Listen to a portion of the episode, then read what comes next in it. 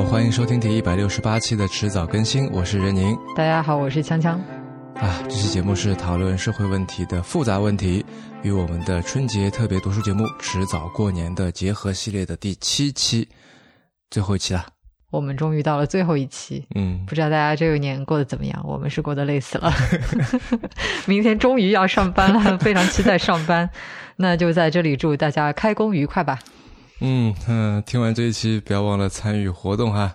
那今年我们跟去年一样，准备了一些小礼物啊，是迟早更新特别版的巧克力豆。那只要你写邮件过来啊，或者说在新浪微博、网易云音乐、喜马拉雅、小宇宙上给这一系列特别节目留言或者评论，任何一期都可以啊。你发表同意或者不同意的看法都可以，那就有机会得到这个限量三份的巧克力豆了。我们自己都没留。嗯。一共就准备了三份，嗯，呃，我们会在元宵节，也就是从今天开始的一星期之后，根据我们两个非常主观的标准来送出这份礼物。嗯，好，那么先来说说今天的两样。嗯，呃，我想先来介绍一个做法。嗯，就是万物皆可冰箱贴。嗯，什么意思？这个事儿呢，缘起是因为我们之前有很多的这个胸针，啊，很多那种叫什么徽章吧，啊。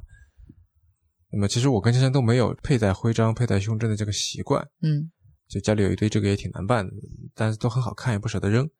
于是呢，那天想了个办法，就是在网上买了一一堆的小磁铁，买来以后呢，用老虎钳把这个徽章背后那根针给拔掉，嗯，用万能胶把磁铁粘上去，嗯，再往冰箱上一放，就形成了一个很好看的冰箱贴。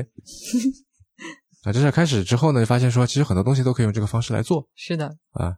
都可以做成是一个小的冰箱贴，是因为这个磁铁你可以就用万能胶粘到任何东西的表面。是，如果这个东西比较大，就多多粘几颗就好了。嗯，我今天要来推荐的是一样啊，就可能不是给你自己吧，是给别人的一样东西，叫做小小考古学家的玩具。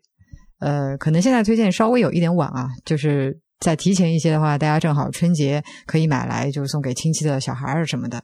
呃，它其实是一个用来模拟考古过程的套装，就里面有一块呃石膏，石膏里面通常会装一个恐龙或者是其他的古生物一样的东西啊。说白了，它就是把一个玩具埋到了石膏里面，然后再给你附赠一些考古的工具啊，让小孩可以去模拟整个考古挖掘的过程，这样。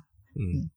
呃，因为这个东西它非常的耗时，就是你需要花很长很长时间和精力才能把里面的那个恐龙给一点点的挖出来啊，所以我觉得在特别适合送给那些熊孩子们。那这样子，他在很长的一段时间里面就不会来打扰你了。嗯，我觉得如果我是一个小孩，就在我小时候，我会很高兴收到这样的礼物。我觉得小孩应该都很喜欢啊，啊，都喜欢恐龙，不是吗？是，而且就是他的确能够学到一些东西，他那盒子里面会有。一个那个恐龙的这个模型，嗯，也会有这个恐龙的一些相关的介绍，嗯，啊，然后再说你怎么去挖这个骨架，体会一下古生物学家是怎么工作的，等等，嗯，还挺有趣的，嗯，而且通过这个实践证明，我送的那个小孩他是挺喜欢玩的，嗯，挖了一个晚上，嗯，没挖出什么来，觉都不想睡。好，那今天的两样就先到这里。好，那我们开始今天的内容。呃，就像今天标题里写的，呃，这期节目的主题呢是人。但是在开始之前呢，我想先来聊一聊做这一系列节目的初衷。嗯，就我看到有听众也在说啊，没有想到我们会开一个性别系列。呃，对，其实在这个策划之初，我们也没想到，哎，在最一开始定下今年的这个迟早过年是跟复杂问题相结合的时候。呃，其实是想像之前那样子，就是每期聊一个社会议题的，嗯，性别只是当中的一个，嗯，但是后来发现，就是光性别这个话题就可以聊七期，而且还聊不完，嗯嗯，搞得我们现在每一期节目都很长，还有听众抱怨已经听不动了。反正这个节目也没啥时时效性啊，你一下子听不动就分几次慢慢听吧，如果你还想听的话。性别议题啊。这仔细想想，的确是一个非常宏大的领域。嗯，它不但跟每个人都相关，而且是从非常多的方面跟我们发生关系。嗯，社会的现代化、境遇的平等、过程的公平、婚姻和家庭人的关系、代际责任、自我认知等等等啊，太多方面了。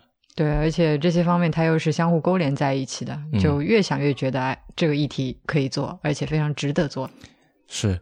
但是呢，这也让每一集的策划和选书就变得非常的困难。啊，我们就是想尽量覆盖多一点的领域啊，尽量经常重复。嗯然后每一期呢要符合复杂问题的标准，就是要有一部分的这个分析性的观点输出。嗯，而且毕竟因为还是迟早过年嘛，是读书节目，对，那还要去挑各种各样合适的书，无论是这个它的主题啊，它的形式啊，对吧？你不是还聊了漫画，我们聊了小说啊，什么各种。否则如果都是这种性别研究类的学术著作，这样听起来就会有点枯燥了。对，所以啊，这真的是五年以来我们做的最累的一次迟早过年了。嗯，对我也是太累了。嗯，还好准备的比较早啊，嗯差不多是在今年一月初就零零碎碎的开始准备了。就说实话，性别这个话题啊，我我是在之前是处于一个不熟悉但是感兴趣这么一个状态，嗯所以积累很少。嗯，前两年我们做节目都是拿家里现成的书来聊一聊嘛。那今年为了做这个一系列节目呢，还新买了不少书。嗯呃，我那时候还特别忙，就跑来跑去的，这个到处在出差，啊，每天就真的跟欧阳修说的那样，就是马上、枕上、册上，这三上 碎片时间也都用来这个看书和准备，而且就开始对性别这类书就特别敏感。嗯，啊，我那天不是还给你发照片了嘛？就在东莞的酒店里面去出差，然后是有一本很神奇的书。对，那在酒店大堂有个图书角，放着一堆书，里面有一本呢叫《实用女性手册：冒号如何识破女人的谎言》那封面上写着什么？拆穿女人甜蜜的谎言，透析辨析女人的真面目，揭开害羞女人的面纱之类的东西。对，而且就很神奇，它恰恰是在东莞的酒店里面发现的。嗯，不，你别这么说嘛，人家东莞现在干净的很呢，什么也没有。那本书后来我我翻了一下哈，感觉全是那种男性中心主义啊，外加有点受迫害妄想狂的那种内容啊，又又自卑又自傲，嗯，也不知道是什么样的人会看这样的书。嗯，可能是没有什么就跟异性相处的经验，但是又想通过看书学习变成恋爱达人的。嗯，我觉得可能是没什么安全感的人会看。嗯，前段时间不是有那个全国政协委员向教育部提交关于防止男性青少年女性化的提案吗？阳刚之气啊，对，教育部说要多注重学生阳刚之气的培养啊。不知道看这本书算不算是可以培养这个阳刚之气？嗯嗯，既然说了做这个节目的初衷啊，要不你来顺便说一下今年的海报，因为我觉得这应该是你蛮得意的一个小设计，所以就给你一个机会来展示一下吧。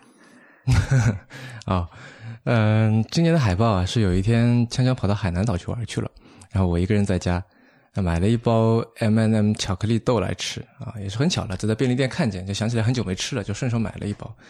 然后吃着吃着呢，看到它，它不是每个豆上都印着一个那个 M 字母嘛，嗯，然后转过来就是这个 W，嗯，哎，这不就是刚好就是 man 和 woman 嘛，就 M 和 W，很符合我们节目的这个话题。而且那个巧克力豆圆圆的、扁扁的，就形状像围棋子，就可以摆一个棋局，嗯，就表示这个两性博弈这样的意思。嗯，是。然后我就给香香打电话，最后就有了这张海报。嗯嗯，不过大家看到就是最后那个海报里面的巧克力豆啊，会比一般的 M&M 豆小一圈儿，嗯啊，因为我们其实是在绘图板上面摆，然后它的格子呢要比正规的围棋的棋盘稍微小一点。嗯然后常规尺寸的豆子，它挤在一起的话不太好看，其实有点挤不下嗯啊。所以我回到上海以后呢，我们还特意去 MM 店的，就是它有一个线下的旗舰店啊，嗯然后在那里可以买到迷你版啊，嗯所以最后出现在海报上的是那个迷你版本。是啊，那个体验店还挺不错的，据说是亚洲唯一的一家哈。嗯啊，然后我们还顺便做了三代印着“迟早更新 ”logo 图案的定制版，来当互动礼物。嗯怎么得到这个礼物呢？那就是 给我们互动啊，写留言或者写邮件。嗯，对，然后就摆了一个棋局。嗯，嗯我对围棋不是很懂啊，我记得你找了一个吴清源的棋局，对吗？对，这我也不懂了啊。找的是吴清源跟那个本因坊秀哉的世纪之战的那个棋谱嗯啊，很有名的一个一个棋局啊。我我反正我想着嘛，就是这反正都是找，那不如就找个厉害一点的。而且因为他开局就下了天元那个点，就中心点，棋局的中心点，就刚好可以把赤道更新的那个 logo 的那个豆子放在棋局的正中间。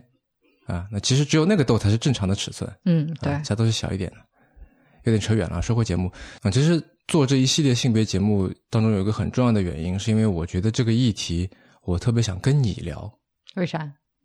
就节目，就说实话，做给观众听，其实只是其次。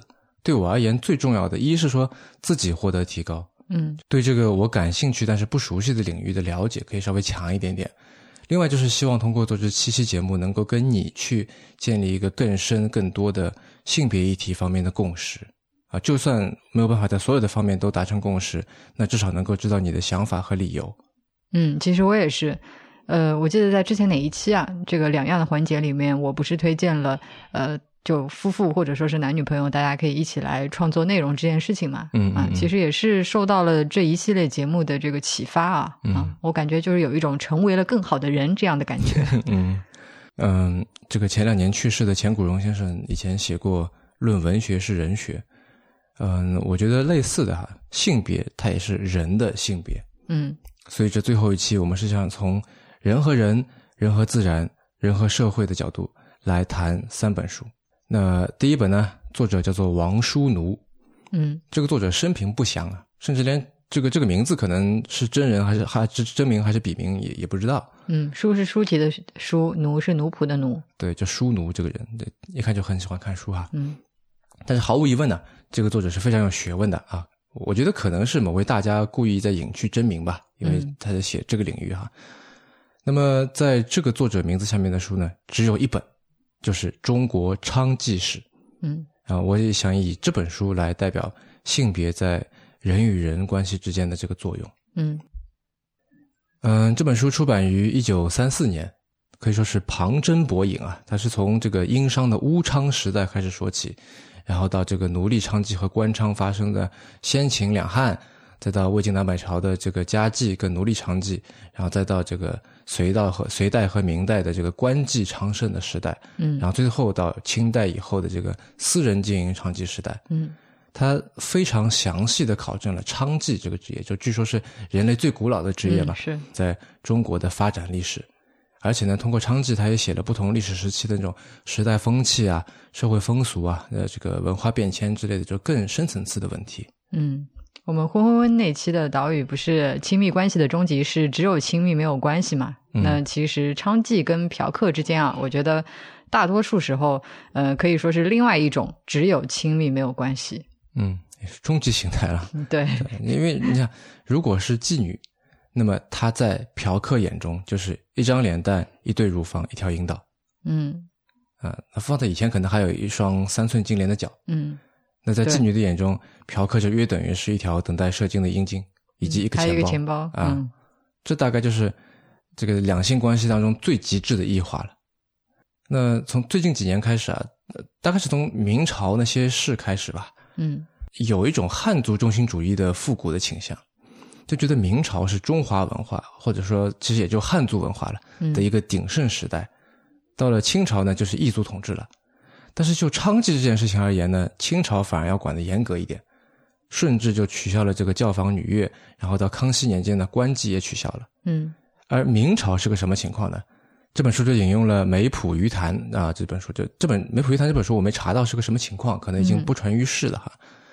呃，然后这里面这么说：尽是风俗淫靡，男女无耻，皇城外娼肆林立，笙歌杂沓。外臣小民度日艰难者，往往勾引丐女数人，私设娼窝，谓之窑子。室中天窗洞开，则向路边屋壁做小洞二三。丐女修容貌，裸体居其中，口吟小词，并作种种淫秽之态。屋外浮梁子弟过其处，就小洞窥视，情不自禁，则叩门而入。盖女对裸而前，则其可者头前七闻，便携手登床，立一时而出。嗯，要不简单的翻译一下？呃，就是说这个最近呃风俗淫靡，男女无耻啊，然后在这个北京城外呢有很多的窑子，那么它的这个窑子呢是说在呃室内是有一个天窗，嗯就是采光还挺不错。那么在路边的这个屋墙上呢打了几个小洞，嗯这个小洞呢就是给人去看的，看啥呢？就是里面有很多裸女在里面摆着各种的性感的姿势。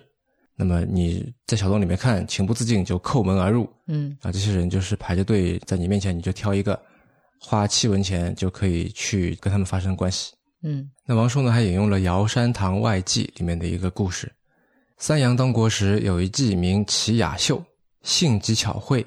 一日令幼酒，众谓曰：“汝能使三阁老笑乎？”对曰：“我一入便令笑也。”即进见。问来何迟？对曰：看书。问何书？曰：列女传。三个老大笑，曰：母狗无礼。季答曰：我是母狗，各位是公侯。一时京中大传其妙。嗯，我来简单翻译一下吧。嗯嗯，其实就是说，以前有一个妓女叫做齐雅秀啊，非常的聪明。有一天，他被叫过去陪酒，嗯然后去的迟了一点。呃，那个大臣就问他说：“啊，你为啥来迟啦嗯，那这是哎，首先刚才说的三杨啊，嗯这就是杨士奇、杨府、杨荣啊，这是三个在明朝传奇性的大臣，嗯啊开创了一个盛世。？”嗯，所以他们就问他说：“啊，你为什么来迟了嗯？”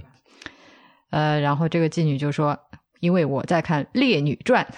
”然后这三个人，这这三个姓杨的大臣听到了，你就笑了，说：“母狗无礼啊，嗯说你没有礼貌。”然后那个齐雅秀就回答说：“我是母狗，各位是公猴啊，因为这个公猴宰相和那个公猴子啊，正好玩了一个谐音梗。嗯，那《烈女传》是就相传是西汉刘向嗯写的，就是里面是各种贞洁女子，就是相当于是个嗯女女人做人模范手册这样的感觉。对对对，嗯嗯，所以这里面就是一个妓女看《烈女传》就觉得说很好笑，这样。嗯，就有点是一个一个小小偷在看什么治安手册，类似这种感觉。是的，嗯嗯，听上去其实有点像个段子哈。啊，是，但是这个《尧山堂外记》啊是比较有质量的一部史书，嗯啊，内容还算比较可信了。那不管怎么说啊，就这两段，这两个内容，这就是已经你看，已经不把人当人了这个情况。那可能有人会说，古代女人地位反正一直本来就比较低，但是你别忘了，古今中外都有男人做娼妓的，嗯而且明朝还不少。这本书里面就说，北宋、南宋京师及郡邑，男色号称鼎盛，元代此风似稍衰，至明复盛，上自天子，下至庶人，己无一不暇南昌。嗯嗯，就说这个，呃，从皇帝到老百姓啊，大家都在嫖南昌。嗯，啊，里面就有一则故事，嗯，我就不不念文言文了，我直接翻译了哈。嗯他讲的是谁呢？讲的是严嵩的儿子严世蕃啊。嗯嗯，这这也是一个文学天才吧？啊嗯，擅长写青词啊。那么他就喜欢一个海盐的一个美貌男妓，叫做金凤。喜欢到什么程度呢？就白天要他陪吃饭，晚上让他陪睡觉。嗯后来呢，金凤相貌不行了，就失宠了，嗯吃的住的条件都很差。那么等到严世蕃逝世了，因为后来这个严嵩被扳倒了嘛。嗯那么王世贞，这像据说是《金瓶梅》的作者啊，嗯王世贞呢就写了一个政治剧，那里面就有严世蕃这个反面角色，让这个金凤来演。然后因为金凤对严世蕃再熟悉不过了，嗯所以演的非常像，又名噪一时。这样，嗯那其实上面这三个明朝的故事啊，我觉得就是娼妓和嫖客之间呢互相不把对方当人看。嗯，对吧对，而到了民国，就我们前几期节目不是都讲过这个民国的女权运动跟妇女解放嘛？嗯那么妓女的情况是怎么样的？这本书引用了北平娼妓调查里面的内容，展示了妓女的生活。嗯妓女之操此卖笑生涯，并不是尽人都是自愿的，其中因被压迫而做妓女的所受的刑罚，非常人所能想到。在妓院，妓女受班主和领家不堪入耳的咒骂，因为还不知道肉体受痛苦，司空见惯，已不算一回事儿了。打则更是花样不同。在平日当晚，客人走后，妓女如有招待客人不周到的地方，或待客人太好，或那天买卖不好，就难免不受责打。打时用棍用铁条都不定，最残忍的如用火烧红的通条来打，用猫放在妓女裤当中然后打，可说是惨无人道。其余如不许吃饭、罚跪、关在黑房、捆起手脚来审问等，都是他们常受的刑罚。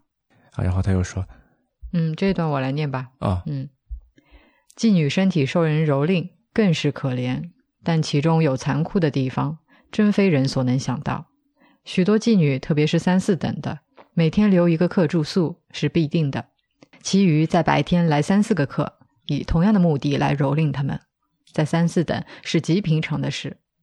在身体健康的妓女，也许可以暂时保持性命，但有的妓女在经期中也要留客，弄得血崩的病。有时怀孕了五六个月，还要她留客，结果孩子流产了，而为母的病得不能起床。还有生了孩子不满三十天，又强她留客。又有年不满十三岁的小女子也颇令他留客。诸如此类的残酷行为是什么的现象？唉，真是可怜啊！嗯，然后王叔奴就写，这种非人道的黑暗生活，我国大都会如广州、汉口、上海等地。娼妓界的苦况，比了北平，恐怕有过之无不及吧。光天化日之下，竟有这样凄凉、残酷、野蛮、黑暗的社会，真是女界之羞，人类之耻。我们还不起来与这妖魔的娼妓制度宣战吗？至于破坏家庭之组织、低劣社会之道德等等，接受此娼妓制度之影响，也举不胜举，累读难书了。现在我们除极力提倡废娼，实无第二法门了。那关于废娼呢？因为他是觉得娼妓的根本来源是社会分配不均，是因为这个贫穷就逼良为娼了。嗯，那么所以又提了几条建议。以后呢，王叔奴又写，以上都是简单的治标方略。至于彻底解决，现代社会经济组织需根本变更，必定全国人人消费，人人操作，人人有受教育的机会及娱乐的场所。当时男女都劳动而有饭吃，性生活极其自由。正所谓家给人足，庇户可封。正所谓内无怨女，外无旷夫。这时候要一个妓女看看，恐怕也没有了。就我觉得听上去有点道理啊，但是，呃，就他想象的这个情况啊，如果说我们现在国内还没有全面达到的话，那当下的日本应该也差不多是这种情况了，对吧？嗯。但是娼妓业在那里就也显然不是他所期待的那样啊。嗯，是。因为娼这个，或者我们换个词吧，色情业，嗯，它不是一个简单的经济问题，对，呃，而且我们现在的面临的情况呢，其实比王叔奴的年代要更加的复杂，嗯嗯，虽然在色情业这个问题上面啊，因为有道德或者政治的考虑吧，所以很多人的立场都很鲜明，但这个问题本身并不是那么容易说清楚的，嗯，比如有人会觉得，跟性工作相关的风险和问题，多半恰恰是因为它地位不合法。嗯。如果它合法化了，那所谓食色性也，你逛妓院就跟下馆子一样去公开啊，没没关系，那这样反而方便监管，嗯。啊，但也有人会觉得色情合法化会让更多人是是这个深陷其中，对吧？现在不合法的那么多人去干，那合法的还得了？嗯，而且这些人呢，多半是这个边缘的一些劣势的群体，那还有人会觉得说，那些从事色情业的人其实都活得很糟糕。他们是因为这个出于生活所迫，或者说被黑社会在在胁迫，或者说他是有吸毒啊，或者是别的一些大额的开销。比如说在之前我提到的那本这个女性贫困里面，嗯，就是因为有很多人是因为这个经济原因，所以去做这个从事色情业的。但也有人会觉得，那在其他行业里面也存在剥削，也存在利用啊。嗯，他们会说，就是她是妓女自己选择去做这个行业的，对吧？因为收入可能要比他们做其他的工作来得更高啊。其实我觉得，像刚才的这些呃争论啊，我们之前在代孕这个事情当中也会听到类似的这些观点啊。是类似代孕啊，就是有人还会觉得说，那无论给钱还是不给钱，反正就。因为是个人自由嘛，对吧？对。那无论你给的是现金还是爱马仕包包，那反正男欢女爱，或者说我的身体就是我自己的一个自由选择，我有这个权利。只要是你情我愿，没有强买强卖就没关系。嗯。但也有人会觉得说，你允许色情业合法化，嗯，这是在公开的这个延续和鼓励性别歧视，以及在鼓励对人的异化。嗯。那这些讨论，说实话，短期内看不到一个明确的答案。但是刚才这个最后这点啊，也就是对人的异化，或者是对现代人的关系的异化，我觉得是色情业最根本的问题所在。嗯，我当然也知道，这历史上有不少这种妓女和嫖客互相成就的这种传奇故事啊，传奇爱情。呃，我以前还对比过这个 Reddit 的前 CEO，就现在在做一个非盈利组织叫做 Project Include 的那个 Alan Paul。嗯，我们终于有点像科技节目了哈。我以前对比过这个 Alan Paul 和柳如是啊。那我当时这么写的：柳如是必须以傍富前千亿的方式参与政治，必须出卖色相，必须以女人的方式去做男人的事情。但看着无论是以刘颖如是或我闻居士的落款做诗文时的他，还是自称帝而不是妾啊写信给陈沃子时的他，我们都可确定这是一个聪明沉着、是非分明、不庸俗而有时代感的女性。啊，这句话是出自这个皇赏的本《绛云书卷美人图》啊。那这样的人在当时属惊世骇俗，现在也是非同小可。嗯，但我们也知道，就是你刚才说的这种例子，它毕竟只是极少数，对吧？啊，这些故事它之所以会流传开来，就说的难听一点啊，狗咬人它不是新闻，人人咬狗才是哈。是，但是为什么妓女经常会成为一个人咬狗式的故事的主角？嗯因为色情业本身就有一种打破常规的意味。嗯啊，我们知道日本大正年间流行过一种审美情趣，叫做 erogulo 嘛。嗯那你可以看到 erotic 是跟 grotesque 连在一起的嗯啊。我看过几篇文章，就他是采访男人为什么要买春，为什么要去嫖娼，理由其实有很多的。呃，比方说，有的人是因为想尝试某种性幻想，他日常生活当中跟女朋友或者妻子没有办法去实现，没办法去试，那么所以只好找妓女来演出啊，来来来参与这个实现他的梦境。也有些人觉得自己不是同性恋，但是又想尝试同性性行为，于是就你这个事儿也你也不能找个朋友来试一下，对吧？所以就 就只好找男妓。也有些人性欲特别强，但是这他的妻子什么都特别好，但就是性冷淡。他是想跟他过一辈子的，不想离婚，但是性欲无法得到满足，所以只好依靠买春来维持婚姻关系。嗯而且，这个色情业也会让等级制度啊在公共空间被弱化，因为当一个人就他的这个身体成为公共性的、私密性的一个私人场域的时候，无论你是什么人，只要给钱就能够发生性关系的时候，同一个妓女的嫖客之间的关系也就被拉下马了，嗯。他不再有这种日常的等级制度了。嗯，就我记得那个电影《九品芝麻官》里面嘛，嗯，就是先是周星驰他去嫖妓，然后包容心，对，然后那个徐锦江来了，呃，也要的同一个妓女，嗯然后那个周星驰就躲到床底下，后来好像是那个皇帝来了，嗯呃，徐锦江跟周星驰呢就一起躲在床底下。嗯，再后来好像是皇后来了还是怎么着的，就是那个皇帝他也躲下去了，对，然后嗯三个人就挤在一起说、啊，好挤啊，你让一让这样。是啊，禽兽啊。啊，那其实这个这个桥段是有出处的啊，《中国娼妓史》这本书里面也提了，但是这北宋的词人周邦彦他在嫖这个名妓李师师的时候，皇帝来了，那么周邦彦只好躲在床底下去，后来还写了一首词，后来皇帝还很生气啊，就差点要杀他，就后来又又没杀了。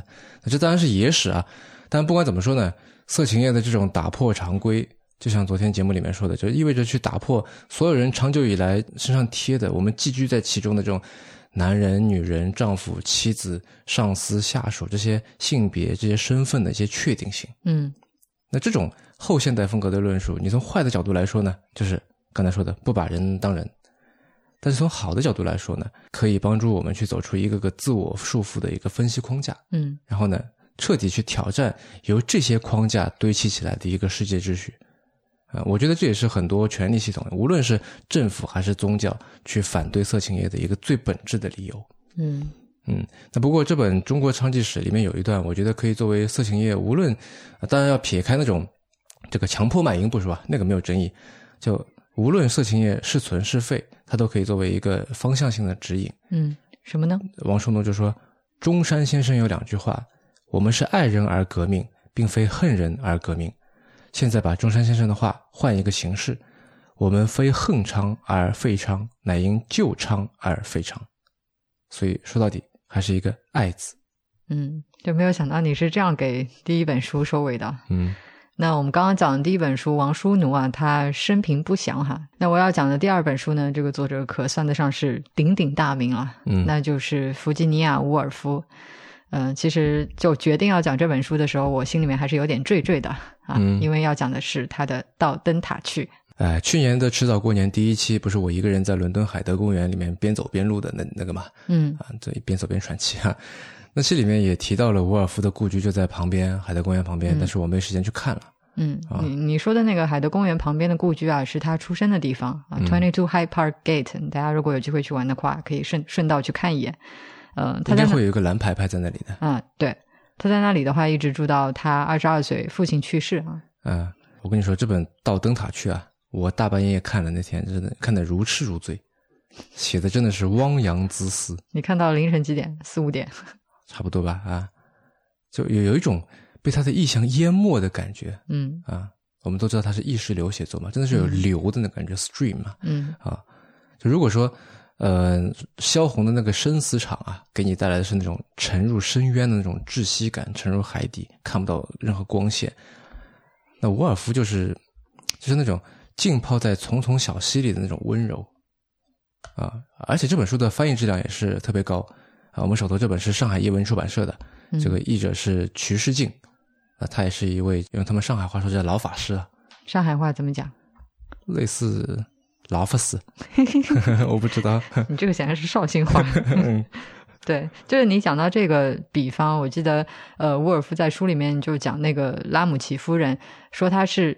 一块吸饱了人类情感的海绵啊！我当时对这个比喻印象特别深刻，因为我觉得用在伍尔夫身上也是非常非常的合适。嗯，就是他通过写作，再把他吸饱了的那些人类情感啊，就把这个海绵里的这些像水一样绵长的东西绵延不绝，对，再再慢慢的挤出来。就所以说，你作为读者在读的时候，会有那种被他丰富微妙的情感和意象所淹没的那种感觉。是，嗯。那讲到水，我就再多说一句，就是呃，我们知道伍尔夫他其实生前患有那个躁郁症嘛，嗯，所谓躁郁症就是有的时候他会陷入一种抑郁的情绪里面，但是有的时候又会表现得很狂躁、很亢奋，就跟抑郁的状态不太一样。嗯，呃，最终呢，他在五十九岁的时候选择了投水自杀，那我觉得这也算得上是一个隐喻了。嗯。嗯，这么讲来，我觉得伍尔夫好像真的是跟水这种意象有着千丝万缕的联系啊。比方说，他我们知道他最具代表性的写作手法就是意识流嘛，stream of consciousness。那我们今天要聊的这本《到灯塔去》呢，也是用这种手法来写的。嗯嗯，呃，这本小说它其实情节非常简单啊，可以说没有什么故事性。那如果硬要给它概括一下呢，就是讲了一个呃拉姆齐教授他们一家跟朋友一块在海滨别墅度假这样的一个故事。然后拉姆齐先生的儿子詹姆斯啊，他一直叨叨着说想要去灯塔啊，这个也就是为什么小说的名字叫到灯塔去啊。对，就是在那个别墅旁边看过去有一个灯塔。对，但是因为当时天气不是很好，所以呢，最终就没有能够成行。呃，十年之后，拉姆齐夫人已经去世了。啊，然后这个拉姆齐的一家呢，在第一次世界大战结束之后，又回到了当年的别墅相聚。啊，最终呢，灯塔之行啊，也终于实现了。嗯，就其实这么一个简单的故事。其实这部小说有一定的这个自传色彩的。对，就在这本书开头的一本序里面啊，呃，曲世静他就引用沃尔夫自己的日记说啊，这部作品将写出父亲的全部性格，还有母亲的性格，还有圣埃夫斯群岛，还有童年。以及我通常写入书中的一切东西，生与死等等，但是中心是父亲的性格。呃，所以说啊，这个小说当中的主人公拉姆齐夫妇呢，其实就是伍尔夫他自己的父母啊。而这个故事发生的背景地，其实是现实当中伍尔夫他们小的时候一家在圣艾夫斯的那个度假别墅啊，一个叫做 Talon House 的地方。嗯。然后他们在圣埃夫斯度过的那些时光啊，可以说对伍尔夫有着非常深刻的影响啊，至少可以说是他跟他的父亲最喜欢的一段日子。他的父亲 Leslie Stephen 就把这个 Talent House 比作是 a pocket of paradise 啊，呃，包括说伍尔夫他自己也在后来的日记里面写说，他四十年的生命啊，全部都是建立在康沃尔的美好时光上面的。呃，这个康沃尔就是圣埃夫斯他所在的郡。嗯嗯嗯，我们在他很多作品里啊，其实都能够看到那是三个夏天的一个痕迹啊，尤其是到灯塔区，以及他另外两部小说《雅各的房间》和《海浪》啊，是的，看得出来啊。就这本书里面让我印象尤其深刻的就是用到了大量跟自然有关的意象。嗯，没错。嗯，这就要说到在《男男男》那期里面，你有提过一嘴的这个生态女性主义了。嗯。Ecofeminism，嗯，啊，我第一次看到这个词的时候，就觉得说生态跟女性主义为什么可以可以混搭在一起呢？那不如你来给大家解释解释。好，呃，女性主义这个词，因为我们每期都有提到，我就应该不用解释了吧？嗯，那我就简单的介绍生态的这个部分吧。嗯。呃，生态学啊，就是从是不是人类中心主义的这个角度呢，可以简单的分成两块啊，一块是浅层生态学，另外一块是深层生态学。嗯，浅层生态学的底层逻辑呢，就是从实用性的角度去关注环境啊，觉得自然呢就是实现人类意志的工具。嗯，自然环境的存在，它最大的作用就是为了满足人们的各种各样的需要。嗯，那从这个角度出发呢？啊，只要做到可持续，不杀鸡取卵，那人们去利用自然的行为就是合理的，合理正当的。嗯，对，呃，甚至说啊，如果某只鸡它对人来说没有用了啊，破坏它不会影响人类的生存，那么杀鸡取卵也是符合逻辑跟利益的做法。嗯嗯，这就是你之前说的这个上野千鹤子那个自然市场家庭啊三层的图表里面嗯啊，目前大部分的资本主义市场经济在对自然做的事情，是啊是它是人类中心主义的，认为人类利益高于一切嗯对。那这个也是相对来说比较直观、比较容易产生的思想。嗯那另外一块深层生态学呢，它其实呃诞生的时间就很晚了，到上世纪四十年代才开始有。啊嗯。他是提倡非人类中心主义的，他比较关注自然本身，把地球本身看成是一个生命系统。哎，我记得倪匡的小说里面，就卫斯理啊，嗯。他小说里面就有一个三大生命的一个概念，嗯。就他把地球上面的气、水、山，其实就是这个气体、液体、固体，看成嗯，是三种生命。对，啊有好几个，我觉得什么运气啊什么的，就它它很多这个，它有一个卫斯理宇宙嘛，嗯。呃，里面有好好几本都涉及到这个概念。嗯，嗯像这个深层生态学啊，他就认为自然它既具有给人类提供资源的工具性价值啊，又有它嗯本身的内在价值。内在价值。对嗯啊、所以哪怕是某处自然环境看起来对人类好像没什么用、没什么利用价值啊，嗯它也值得被保护。嗯那这个呢，就是一个生态环境运动的新的思路。嗯然后，生态女性主义其实就是女性主义运动和这种思路的一个结合。嗯就像我们在《男男男男》那期里面你介绍的那本《公共的男人，私人的女人》里面说的那样，爱因斯坦的。对，在传统的认知里面，男性不是总是被归于文化、心智啊、理性啊、客观、公众的领域嘛？对对而女性就被归到另外一面啊，就是嗯自然的、肉体的、情感的、主观的、私人的领域。对对嗯，那这种把主体和客体、心智和肉体、理性和情感对立起来的二元式的思维方式啊，就导致了父权制里面的那种男性中心主义的偏见和控制欲望。嗯啊，女人在男人统治的社会秩序的理性框架里面，就变成了装饰品和附属物，附庸啊，对，就变成了我们之前说过的一个免费的再生产的工具。嗯那这个就是你之前说的上野千鹤子那个自然市场家庭三层图表里面，目前大部分资本主义市场经济在对家庭做的事情。嗯嗯嗯然后在海海海那期里面，呃，你有没有发现，就是你举的那些男孩要变成男人所经历的创伤性测试啊，嗯这个创伤的来源，或者说他的测试对手，大多数其实都是自然啊，对，鲨鱼啊，什对么海洋啊，深海，嗯，啊，还有这种人人的本能，人对于疼痛和死亡的恐惧啊，嗯嗯嗯，是，我觉得这其实表示了一种人与自然对立的意识，嗯，或者说是男人与自然对立的意识。对，你要成为男人，你要就就要做到跟自然对立。对，就是男性你要获得高于女性和其他不是男人的这个男性的地位啊，是通过控制自然、征服自然啊，有某种超越自然的力量啊，才得以实现的，对吧？而在这种普遍和自然对立的人类意识里面啊，女性她就被看成是和自然联系更加密切的那类人啊，嗯或者说妇女她是自然的一部分，没有像男性那样高于自然。嗯嗯嗯。对，我们经常会说嘛，这个地球母亲，对吧？都是女的。嗯呃黄河是母亲河，就我小时候在想，就是黄河是母亲河，那父亲河是哪一条？就小学的时候在想这个问题，然后我同桌说是长江。嗯那《长江之歌》里面又说，就你用甘甜的乳汁哺育各族儿女，对吧？你我们依恋长江，你有母亲的情怀，还是母亲。哎也是母亲。那为什么会有不止一个母亲呢？嗯我就就觉得很奇怪，就好像那个《昏昏昏》的戏里面聊到这个摩梭人的摩梭人的这个阿咪，嗯，这感觉有很很多阿咪。嗯是嗯就是女性她被认为跟自然关系紧密啊，有很多原因。呃，一方面呢是女性她为了抚养孩子，对吧，被禁锢在家里面，那从而呢就跟公共领域的文化隔离开来了啊，从事最重要的事情就是生育啊、哺乳啊这些动物也在做的事情啊。嗯那另外一方面呢，女性不是一般被认为是比较感性嘛，哈，人们会觉得女性对技术产品不够敏感、嗯啊，但对那种带有自然属性的领域啊，比方说美啊、美学，嗯会比较擅长。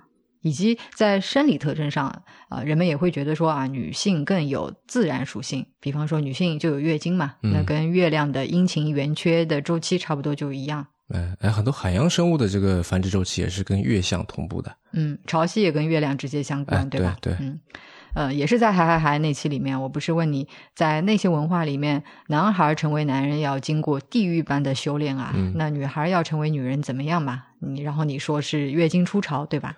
哎，对，然后你不是说比起男人来成为女人就是一个很自然的过程，嗯，那从这个角度啊，我们就更加能够观察到这种对立啊，就是呃，既然男人要高于自然，然后自然和女性它又是紧密相连的，那么自然跟女性就一起被放到了人类啊，或者说是以男性为中心的人类的服务者和受奴役者的这么一个位置。嗯嗯嗯所以，生态女性主义它既不仅仅是环保主义，也不仅仅是女权主义啊，更不是把两者简单做一个加法。它这是做了个乘法，我感觉对对，啊，其实是把自然和女性从压迫性的男性文化当中解救出来对啊。，借这这个拯救自然来拯救女性，借拯救女性来拯救自然。是，它其实是把女权运动和生态运动给结合起来了，嗯嗯建立了一种人类和自然和平相处的新型的自然市场家庭这么一个生存模式。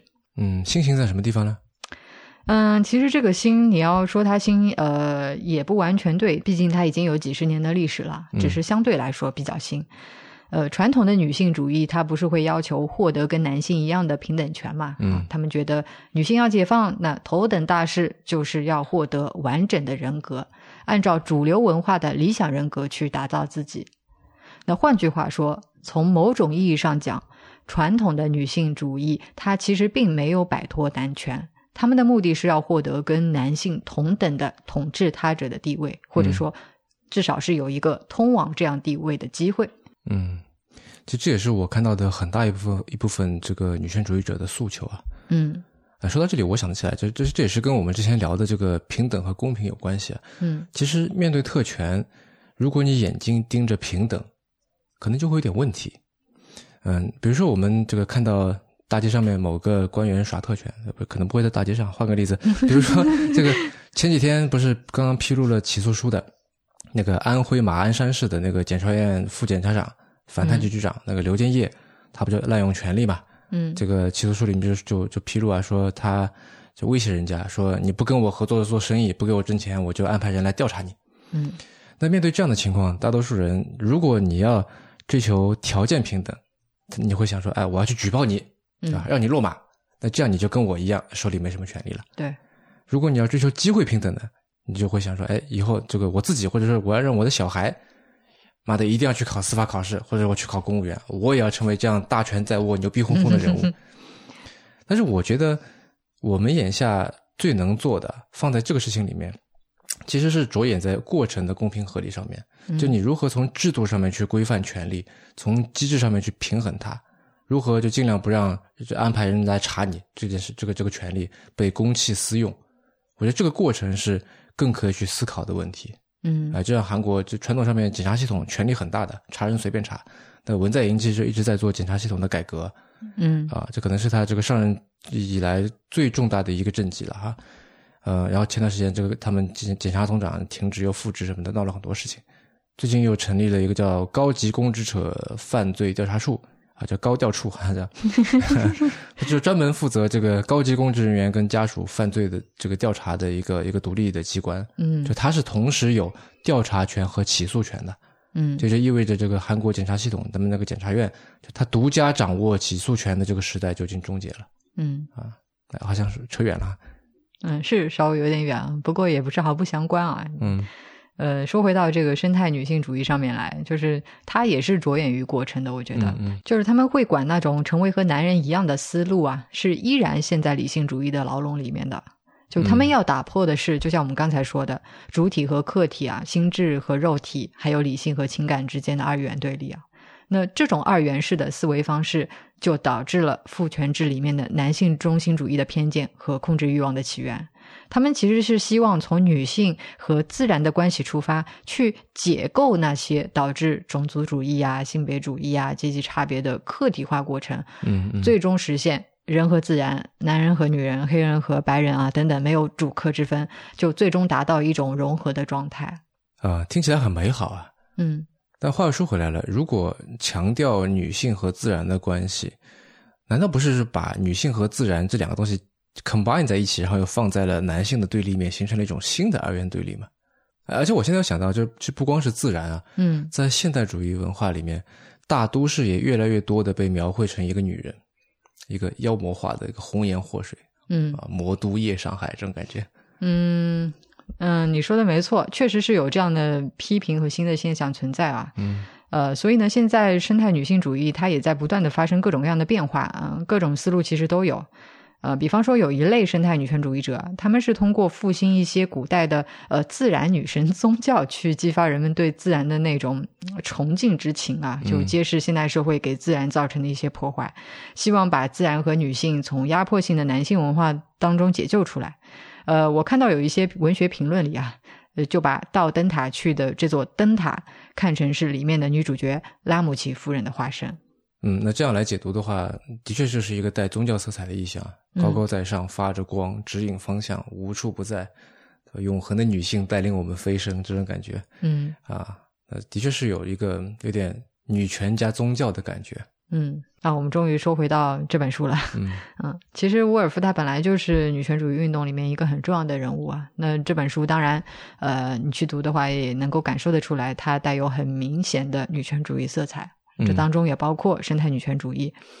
呃，比方说这里面的那个角色莉莉啊，她没有男权社会里面啊女性应该有的那种美貌啊嗯，她不是中国式的小眼睛，对对对，嗯，但是她却很热衷于当时只有男性才能从事的绘画。那个塔斯莱不是老在说嘛，女人搞什么绘画什么的，嗯嗯所以到了故事的后半段，她人到中年还不被男性所接受啊，仍然是孤身一人，四十多？岁，嗯嗯，但她依然靠着自己的力量，就完成了她的这个画作的最后一笔。嗯，是的。现在被很多装修公众号嗯或者说房产公司所在用的这个 “女人应该有一个自己的房间”这句话，这是沃尔夫的名言。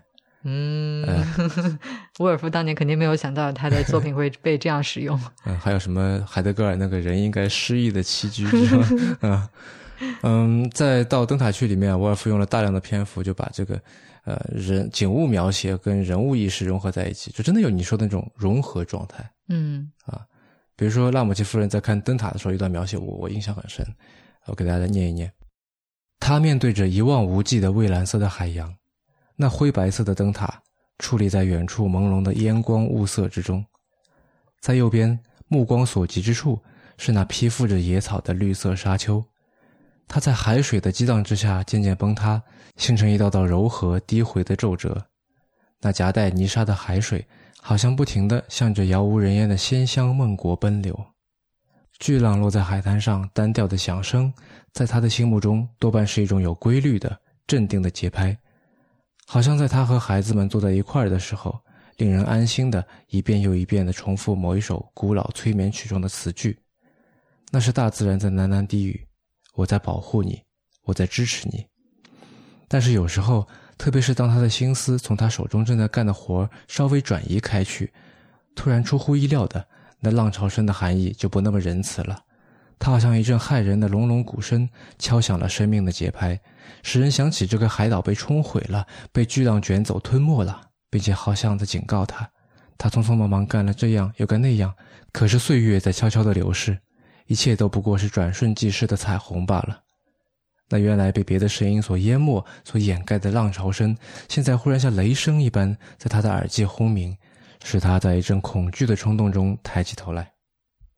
就这种面对、聆听、联想、包容、共鸣、对话，就人的意识跟景色的融合，环境的意识跟人的行为的融合，女性的视线跟她的想象跟自然万物的融合，这种亲密感，那真的是浑然一体，物我两忘啊！这个境地太美好了。嗯，对你刚刚引用的这段里面，就有我刚刚说的自然跟女性同步的那种感觉啊。嗯呃，但是我觉得这种同步，尤其是女性和自然跟男性的对立啊，在下面的这段描述里面更加明显。那我来念一下。如此夸耀他自己追随左右、关心爱护的能力，拉姆齐夫人觉得他几乎连一个自己能够加以辨认的躯壳也没留下。他的一切都慷慨大方的贡献给他，被消耗殆尽。而詹姆斯呢，直挺挺的站在他的两膝之间，感觉到他已升华为一棵枝叶繁茂、硕果累累、缀满红花的果树。而那个黄铜的鸟嘴，那把可血的弯刀，他的父亲，那个自私的男人，扑过去拼命的吮吸、砍伐，要求得到他的同情。听够了他安慰的话语，像一个心满意足的入睡的孩子，他恢复了元气，获得了新生。他用谦卑的、充满感激的眼光瞧着他，最后终于同意去打一盘球。他要去看看孩子们玩板球。他走了。顷刻之间，拉姆齐夫人好像一朵盛开之后的残花一般，一半紧贴着一半的皱缩了，整个躯体精疲力尽的瘫软了。在极度疲惫的状态之中，他只剩下一点力气，还能动一动指头来翻阅格林童话。他感到一阵悸动，就像脉搏的一次跳动，已经到达他的顶点，现在又缓缓的静止下来。他感到了那种成功的创造的狂喜悸动。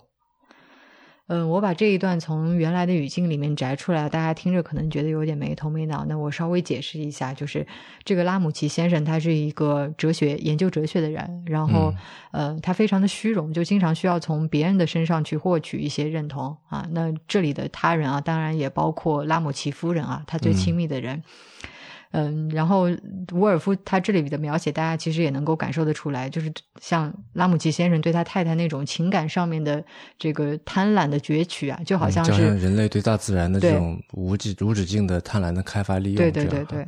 呃，那这本《到灯塔去》要么就先说到这里哈。说起自然和女性啊，我忽然想到之前引用过的卢梭的话，嗯，就人一开始是自然状态。既不是母系社会，也不是父系社会，它是个无社会状态。嗯，后来渐渐的变成了我们现在这个样子，变成了现在这种性别关系。嗯，然后我就在幻想啊，嗯，就是如果在不同的自然环境里面，如果不是在自己这个地球上，嗯，不是在我们这个地球母亲这个呃环境里面，嗯，那么人类的性别关系、社会结构会是什么样的呢？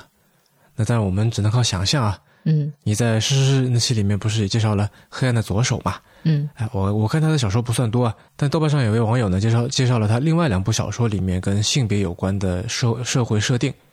我没有看过那两部小说呢，但是这些设定我觉得非常有意思。你在刚才在念的时候我就找出来了，现在想跟大家来这个奇闻共分享一下。嗯，有一部呢叫做《Mountain Ways》。嗯，然后在这个星球上面呢。一桩正常的婚姻关系至少要四个人的参与，就他们是来自不同母社，它叫 moiety 啊，就是 society 跟 mother 的一个简一个结合，要有两对男女，就是成男成女，木男木女。那整桩婚姻呢，被称作一个叫做 s i d e r a t o 的一个东西。那这个 s i d e r a t o 里面呢，包含四重子婚姻，两对异性婚姻，依据这个女方的母社的不同，分别被称为晨婚和暮婚。那么男同性婚姻呢，被称为夜婚；女同性婚姻被称为日婚。婚姻中的性关系仅仅存在于来自不同母社的同性或者异性之间，就同一母社成员之间的性关系属于叫乱伦。听上去有点复杂，感觉要画一张图才能够理得清楚之间的这种关系。是，然后他的这个这个日暮晨昏，我觉得可能是来自于米开朗基罗的那个雕塑。嗯啊，然后还有一部小说呢，叫做《The Matter of Sagri》。它的设定是这样子的，就由于基因的关系，Sagri 星球上面的这个男女比例是一比十八，男性都是文盲，社会基本功能都是女性完成的。男孩子长到十一岁就要被隔离起来，去接受这个体育和格斗训练，参加各种竞技比赛，活下来的就是一个大大众明星。那么这个大众明星呢，就是要向自己社区里面的这个很多的女性成员去出卖肉体，去生育后代。然后婚姻关系呢，只存在于女性之间。男女间产生的爱情被称认为是这个卑劣下贱的，为正常人所不耻。嗯，还挺有意思的。就是其实性别议题啊，它一直是勒古恩写作的主题之一啊。嗯，我不知道为什么那个 Sagri 星球上面男女比例会是一比十八啊？这这怎么维持下来的？就我看到过一个数据啊，他说，呃，一般来讲呢，正常的男女性别比例啊，应该在一百零三比一百到一百零七比一百之间。啊，但是二零零六年啊，中国新生婴儿男女性别比例已经接近了一百二十比一百啊。啊，现在的这群一零后的小男孩，我觉得以后要娶老婆可能会比现在更加困难。嗯，这个一比十八可能是这个通过让男性自相残杀来做到的。一零后以后可能姐弟恋的比例会提高。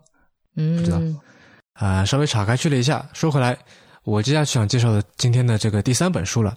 就是瑞塔·菲尔斯基啊，Rita Felsky 的现代性的性别，嗯，The Gender of Modernity。啊，这本书属于南京大学出版社的守望者系列。嗯还有，很巧的，这守望者系列这个口号啊，就叫做到灯塔去啊嗯，To the Lighthouse。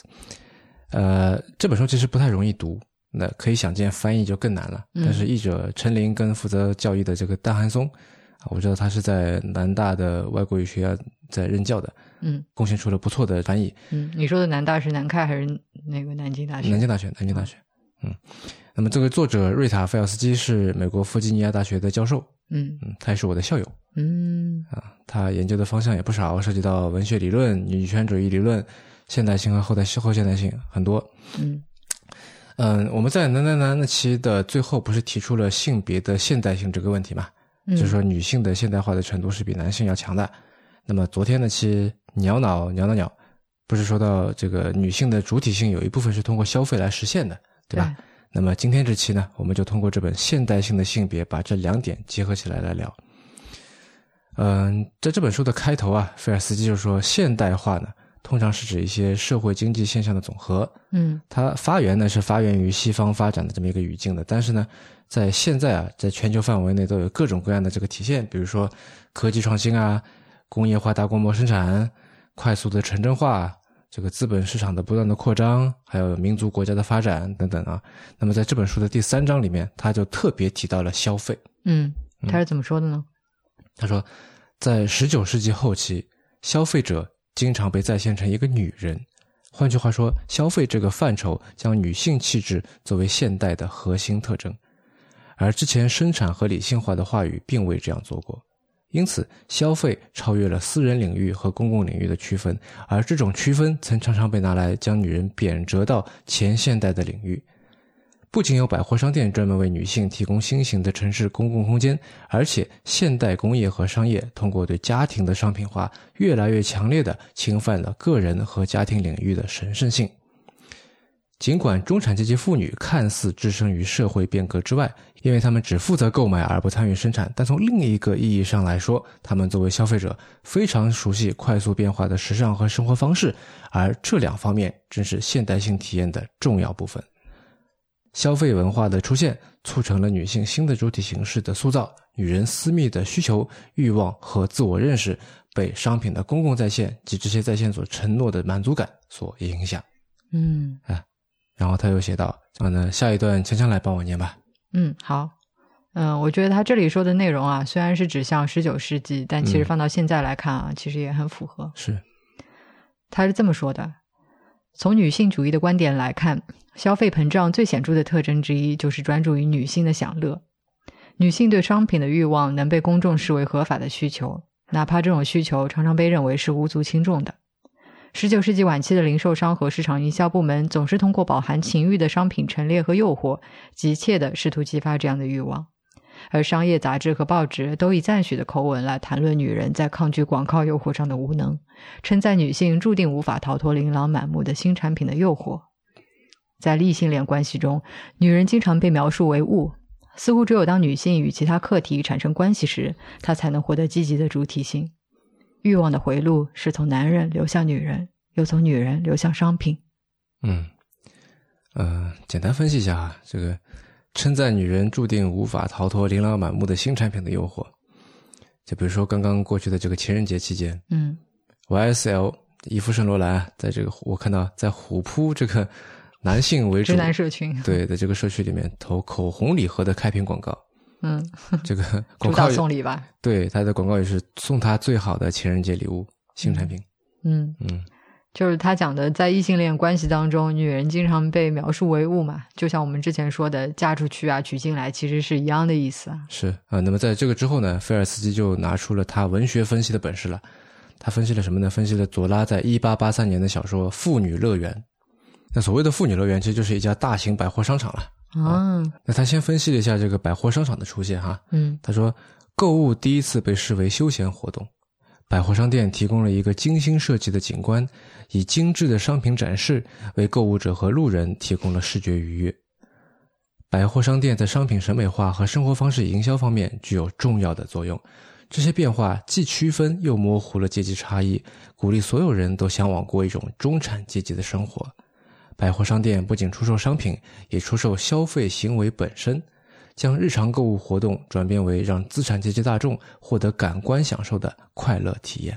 嗯呃，左拉的这本这个《妇女乐园》，如果要找一个中国版的对比，我那天在想啊，嗯可能有点像这在一八八三年差不多五十年之后，茅盾写的那个《子夜》，嗯就是里面也是各种什么兼购并购、大鱼吃小鱼、资本运营、商战手法，都在批判资本主义，都有现实主义的影子。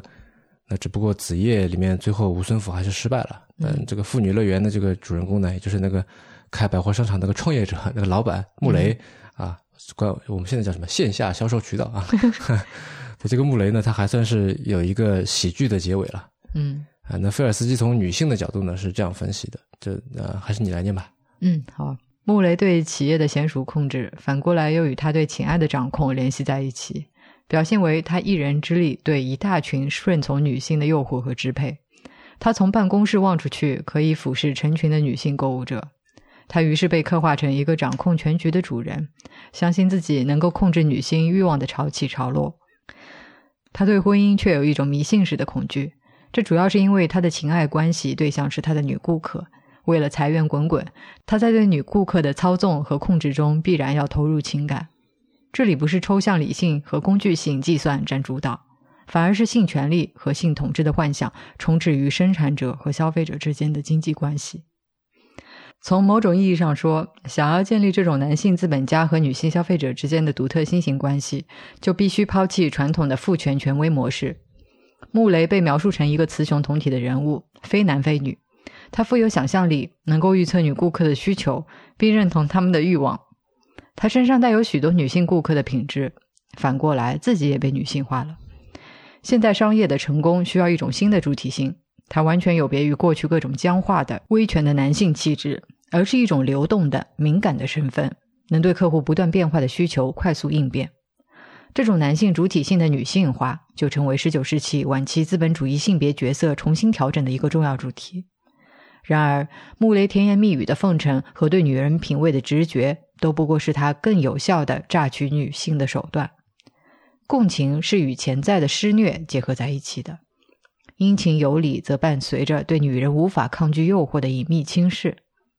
穆雷正是通过他的殷勤优雅，才体现出犹太人的冷酷无情，论斤出卖女人。他为女人建起一座神庙，和店员们联合起来对女人烧香膜拜。创造了一种新的宗教仪式，心念顾客，别无他想，不断去寻找更强大的诱惑。而背地里，当他掏空了他们的钱包，弄得他们精神崩溃时，他就暗暗嘲笑这些女人的愚蠢。为了满足每个女人捉摸不定的心思，商家可谓挖空心思，这让女人的利益在公共领域受到了前所未有的重视。但与此同时，又掩盖了这种作为女性气质现代崇拜基础的经济关系的压榨性。嗯，他也说到了这个共情和施虐的关系啊，嗯也说到了这个你昨天说的这个到处都是在强调女性需求的这个广告啊什么的。嗯嗯啊，就刚才那段让我想到，最近十几年来不是有一种营销上面的论调嘛？嗯，它看似是女权主义的，就是鼓励女性不是去为了取悦男性而化妆打扮，嗯。而是要取悦自己，对，悦己这样啊。嗯，我觉得这是一种很狡猾的说法，因为这看似是这样你念的这个让女人的利益在公共领域受到了前所未有的重视，嗯。好像是说，哎，我在替你着想，对吧？嗯。他他呃，帮助女性去消除那种消费时候的罪恶感和被动感，相当于是降低了这个消费的心理门槛了。嗯但如果你仔细想想，为什么一个女人化妆了就能被取悦呢？因为镜子里面的她漂亮了。那为什么她会觉得镜子里的她比化妆前要更漂亮呢？这个漂亮的标准是什么呢？嗯这岂不还是男权的审美、男权的标准吗？嗯，这个就是我们刚才念的，就是作者说的啊。与此同时，又掩盖了这种作为女性气质现代崇拜基础的经济关系的压榨性。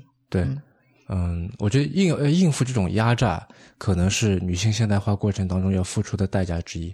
嗯嗯啊，这让我想到《围城》里面钱钟书写这个唐晓芙的第一次登场啊，嗯《围城》里面写女人多半没什么好话，其实，哈，熟食铺子啊什么的，啊，但这个唐晓芙是他唯一一个非常正面去写的。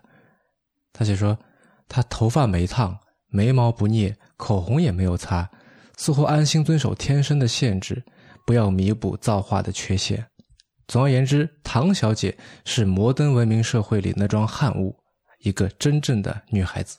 嗯那顺便说一句，虎扑上啊，就嗯，是如果有人放一张美女图片，福利图，啊、对，就会有一大堆人这个在那里男性凝视，挑三拣四，说你鼻子是整过的，这个胸是隆的，腿是抽脂过的，啊假的假的这样。嗯之前还有一个叫冰淇淋的女网友，嗯就她还要开直播，而且还开了不止一次，来证明自己的身材不是 P 的。那不知道今年的情人节有多少虎扑网友看了那个开屏广告，去买了那个圣罗兰的口红给女朋友，让她做不成真正的女孩子。呃 话说回来，那另外还有一种营销的说法，也是挺挺狡猾的。嗯他说，女人应该自己好好努力，好好赚钱，拼命工作，然后呢，奖励自己的独立，去买一个奢侈品什么的。嗯那其实这种逻辑本身就是一种非常男权的逻辑，对吧？你更有钱，更有消费力，你就更平等、更自由吗？你怎么才能算是一个独立女性啊？就是自己花钱可以买爱马仕的，就算独立女性了？这这还是用男权的逻辑吗？就是如果还是用男权的逻辑，你永远出不来，你没有办法用别人的武器来解放自己的。嗯，就如果你要向现存的权力结构挑战啊，但却仍然用这个结构里面认定的同样的方法进行挑战，那结果很有可能就是你在别的地方又重建了一个啊，你试图指出并破坏的那个不公正的权力结构啊。嗯，其实这点就是生态女权主义在批评的。对对对，嗯嗯我们不是经常提到《玩偶之家》这部作品吗？嗯那鲁迅在差不多一百年前《娜拉走后怎样》这篇文章里，一模一样的就写过这个问题哈。是，啊，他说，在经济方面得到自由，就不是傀儡了吗？也还是傀儡，无非被人所牵的事可以减少，而自己能牵的傀儡可以增多罢了。因为在现在的社会里，不但女人常做男人的傀儡，就是男人和男人、女人和女人也相互的做傀儡，男人也常做女人的傀儡。这绝不是几个女人取得经济权所能救的。但人不能饿着静候理想世界的到来，至少也得留一点残喘。正如何哲之父吉某斗深之水一样，就要这较为切近的经济权，一面再想别的法。哎，是的，嗯，我们知道性别是各种社会关系交汇的时候权力展现的一个场域啊。嗯呃，马尔库塞就是写的《单向度的人》的那的那个，嗯他最有影响力的一个观点之一啊，就是大拒绝概念。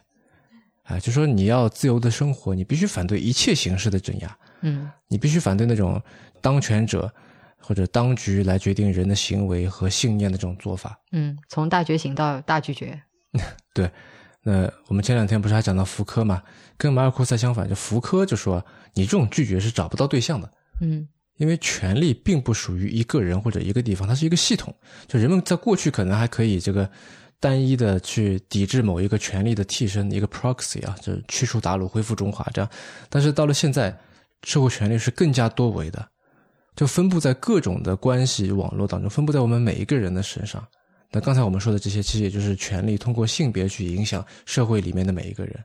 嗯嗯，而无论是在时间维度上面，还是说这程度上面，被儒家文化深深的影响的我们而言，就在听节目的你和在做节目的我跟锵锵而言，这样的权力影响更加是无孔不入的。嗯我前段时间看了两个纪录片，可以做一个对比。一个呢是讲 Blackpink 的，就是那个流行女团哈，呃，那几个团员就聊音乐、聊理想，他就是不聊感情生活。嗯哎，男朋友什么都不讲的，然后每个人呢都都打扮的非常的时髦，很酷，每一帧画面都不会出错的，然后歌里面唱的很自信啊，Blackpink in your area 啊什么的。但是最后一幕，这几个人吃着豆腐锅讨论色相衰退以后去结婚生子啊，怎么样怎么样这种，结果是乖的不得了，还是女孩。